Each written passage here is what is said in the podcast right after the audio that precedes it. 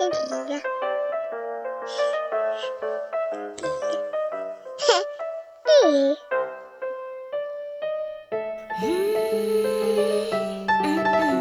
笑点低，栗树科技冷知识。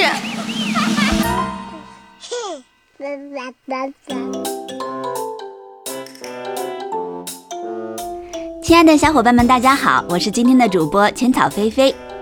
不知道大家还记不记得，曾经高中生物课本中讲细胞杂交的部分，有一个异想天开的脑洞，把奶牛的细胞与植物细胞进行杂交，就可以得到晒晒太阳就可以产奶的绿色小奶牛。前一阵果壳网的某位网友，大概是在回忆美好少年时光时，又回想起了这个脑洞。作为一名积极进取的科学青年，他做出了这样的疑问。奶牛细胞和植物细胞杂交这样的实验，真的有人做过吗？成功了吗？今天呢，我们就来跟大家聊一聊这个奇特的课本脑洞。要说杂交奶牛细胞和植物细胞，不外乎是想要将奶牛产奶的能力和植物光合作用的能力结合在一起。而这样的想法，实际上大概相当于我们能不能把小平房和摩天大楼融合一下？这样既能住上高层，又不用等电梯了呢？什么鬼啊！请大家自行脑补果壳君的迷之微笑。首先，我们说一下细胞杂交。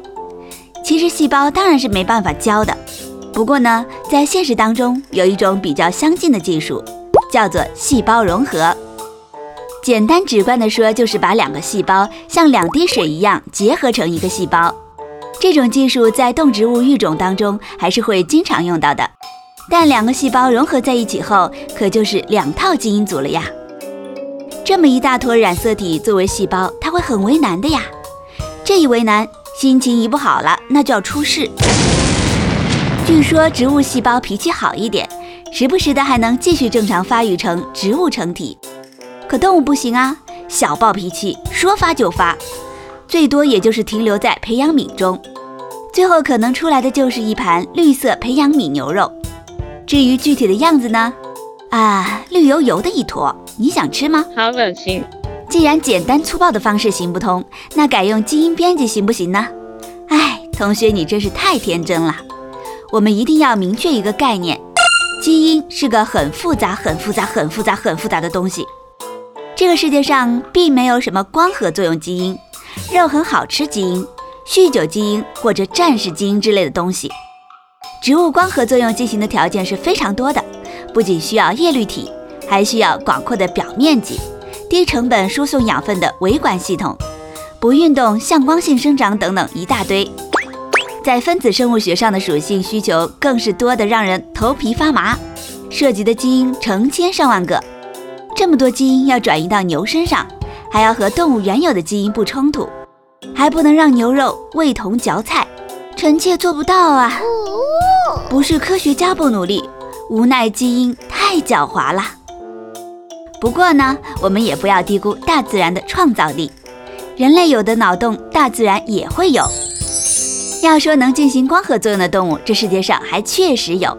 我们抛去那些和藻类共生的假光合作用动物不说，有一种生活在海里的阔鱼。把它当做海里的无壳蜗牛也是勉强可以的，它叫做绿叶海天牛。咦，名字里居然还带个牛字。